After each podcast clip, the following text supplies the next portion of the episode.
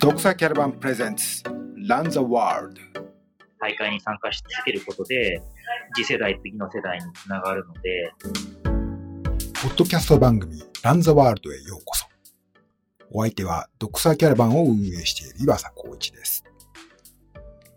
今回は今年2019年のマウンテンランニング世界選手権に日本代表として出場された宮市藤夫さんがゲストです。今年は11月15、17日の日程でアルゼンチンのビジャラ・アンゴストゥーラで開催されました。日本ではまだ競技としてのマウンテンランニングの存在を知る人も少ないと思うのですが、宮地さんは2013年から毎年このマウンテンランニング世界選手権に出場しています。今回はまだアルゼンチンにいらっしゃる宮地さんに、マウンテンランニングとはどんな競技なのか、どんな思いで取り組んでいるのか、お話を聞きました。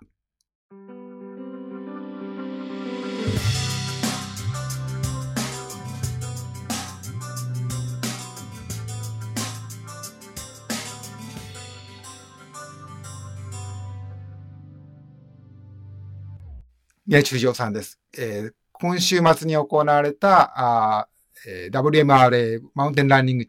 チャンピオンシップということで、えー世界選手権、マウンテンランニング世界選手権がアルゼンチンで開催されて、まあ、宮地さん今回、さん日本から代表として参加されたということです。お疲れ様でした。はいありがとうございます。たところで、宮地さんが出場されたのが、その、10 13キロでしたっけかね ?14 キロ一応、交渉15キロになってるんですあ、けど、15キロ。まあはい。今の記録を見ると14キロぐらいだねという、14キロぐらいだということで。はい。はい、です。よね。14.7キロ。まあ、累積、あ手元のデータだと、累積が754メートルのコースだと。750ダウンですね。はい。そうですね。はい。いかがでしたか？まあ、あの、レースを終えられて、えーまあ、もうなん、今回7回目の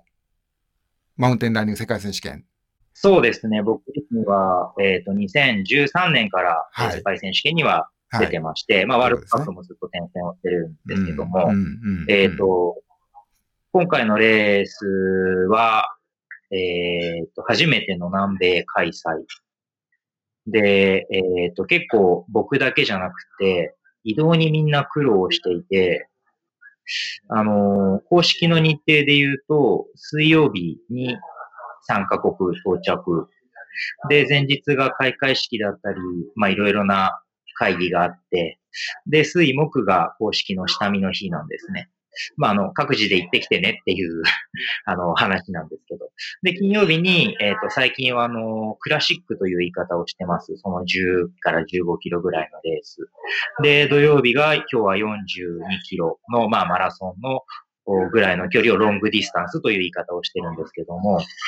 で、明日、各国、えー帰ります。というのが公式スケジュールなんですね。ちょっと前置きが長くなったんですけど、なんでかっていうと、この公式スケジュールを通りに行こうとしたら、えっ、と、アルゼンチンの航空会社だったり、いくつかの場所でストライキがあって、えっ、と、僕もレースの前日の夜に到着して、ついてその足で開会式出て、あのそのまま翌日レースを迎えるみたいな状態だったので、正直何の準備もできなかったのはあります。で、ちょうど僕らの金曜日はものすごい悪天候で、夜中からずっと雨風が音を立ててみたいな感じで。で、下はかなりドロドロでした。で、今回のコースは基本的にシングルトラックが多くて、くねくねしてるので、お互いの距離感だったりとか、あのーが追い越しが難しい。で、一度遅れるとそのままズルズルっていうような感じで苦労しました。あとは、コースの特徴として一番特筆というところで言うと、川を渡るんですね。本当にもう腰まで浸かるぐらいの川を。ただその、4つあるうちの1つは、その前日からの雨で増水してたので、急遽紐と、あの、壊れてた橋を直して、そこを順番に渡るみたいな感じで、まあ、あの、イレギュラーなことがいろいろあったんですけども、うん、まあそういう意味では、なんだろう、レース前からいろいろ今までで一番思い通りにいかなかった、うん、そういう、まあ、不甲斐ないというか、悔しい思いが一番 頭の中にもまだまだいっぱいっていう感じです。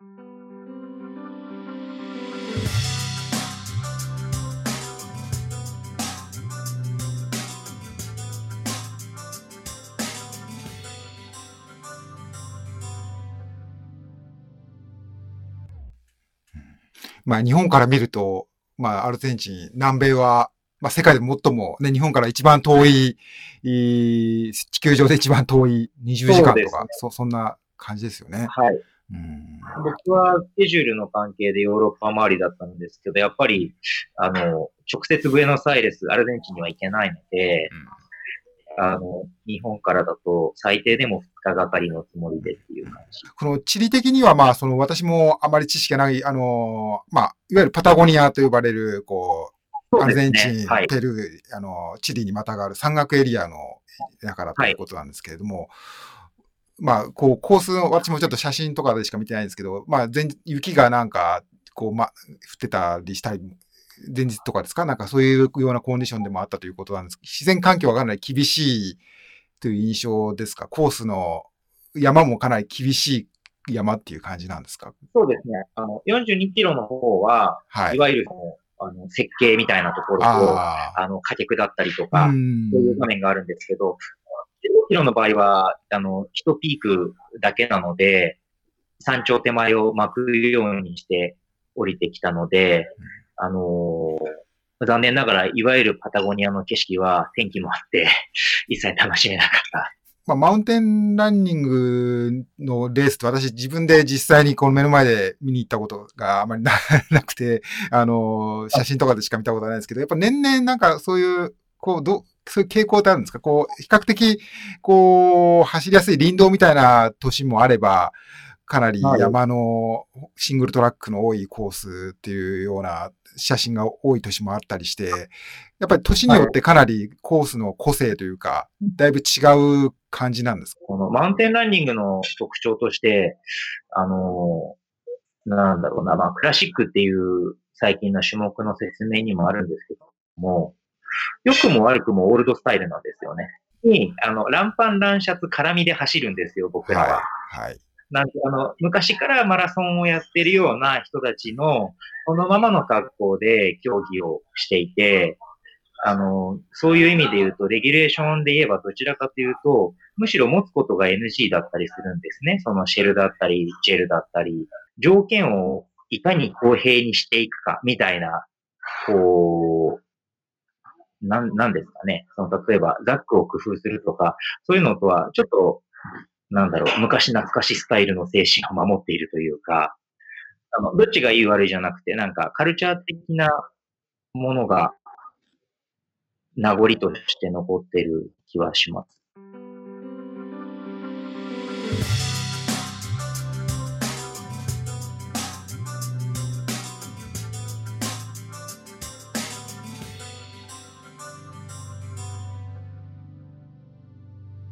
まあ、トレイルランニングっていう言葉がこう使われるようになる、もっと前、80年代から、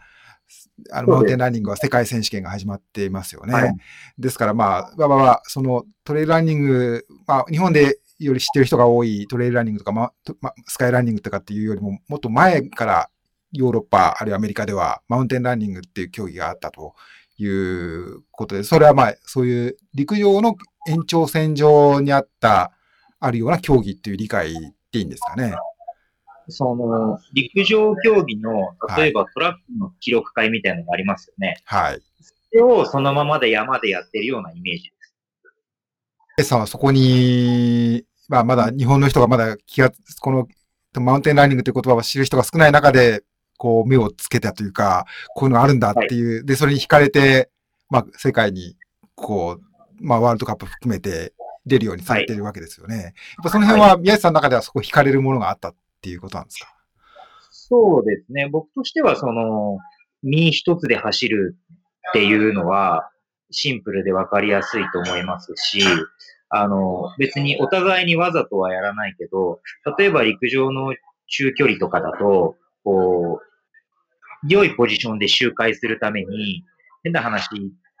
集団で走るからどっつき合いみたいなことが起こるわけですよ。その、不可抗力だったりみたいな部分で。例えば僕らでも走ってても、やっぱり遅いとどつかれるし、けど、それを僕らはお互いにレースをしてるから、なんとも、まあ少なくとも僕は思わないんですよ、競技中は。お互い様なので。で、レース終わったらお互いに後腐れはそれ一切ないですし、ただ、これだけ切り取ってしまうと、多分日本のいわゆるトレイルランニングにおいて、どつき合いを容認するかみたいな誤解を招き得るんじゃないかなっていう部分があるので、マウンテンランニングを日本にどう浸透させるかっていうのは、すごく悩んで、ずっと連盟だったり、いろんなところと常に接点を持ったり、大会に参加し続けることで、次世代、次の世代につながるので、そういう意味もあって、僕自身は好きだからやる。けど、本格的にやりたいって思った時に、全く手探りの状態で始める必要がないように、今、あの、こういう活動を続けてます。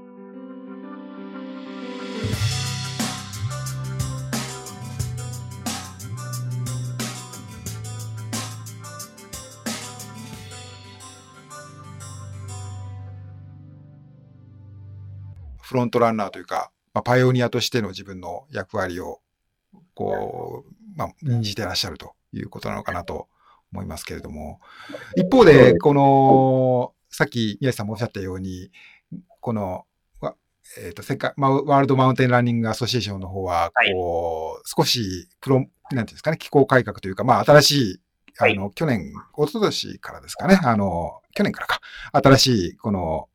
会長、まあ、ジョナサン・ワイヤットって非常に有名なレジェンドのアリーナアスリートです。彼が、まあ、会長になって、えー、で、まあ、来、2021年の、再来年のには、こう、まあ、トレイルランニング、マウンテンランニング世界選手権という形で、まあ、多分、規模もね、それだけ大きくというか、よりたくさんの人が注目するようなイベントにしていこうという、こう、意思の表れなのかなというふうに思うんですけれども、マウンテンランニングで変わりつつあるっていうことなんですよ。コースとか、やっぱその競技そのものについても何か、あるいは集まってきてる選手についてもなんか変化とかって今年の大会に出てみて感じることありましたか？競技としては、去年から1カ国1レースにしてなるべくワールドカップに参画する国を増やそうとしたりですとか、えー、そういうマウンテンランニングの、まあ、その認知度を上げるような取り組みがあります。で、あとはその、ルール上の問題があるので、その距離だったり、標高差だったりっていうのがあるので、何でもありではないですけれども、やっぱり自然相手なので、そういう意味では、柔軟にいろんなオーガナイザーとお話をしてますし、で、こういう言い方をするとあれなんですけど、なんで僕がこういう言い方をするかっていうと、あの、一昨年からアスリートコミッションって言って、12人の選手会ができたんですね。それもその新体制の改革の人って、で、僕もそれに入っていて、で、そのマウンテンランニングのルールをどうしたらいいかとか、その、理事たちが話す議題も僕らの意見を踏まえて議論されるので、ワールドカップのレースの招致についてとか、そういうことについても、あの、いろいろ意見を求められるんですね。なので、その、広く該当するような大会だったり、ものがあれば、と、取り込んでいって、世界に広めていきたいという意識を、その、ジョナさん、とても話しやすい、フレンドリーなので、あの、理事だけじゃなくて、選手会もちろん、選手、いろんな人たちに親しまれるので、えっ、ー、と、正直この2年で、なんだろうな、僕の場合はずっと競技に参画したりしてるので、雰囲気だったり、いい方向に何か起こるんじゃないかなっていうのは感じてます。ていうか、アスリートにとっては、より、こう、エキサイティングな方向というか、まあ、注目度が高まり、まあ、多分も、もっとたくさんの、まあ、マウンテンランニングのことをご存知ないような方も、これから選手として、あるいはこう、観戦する側として注目していくような大会、競技に向かって変わりつつある。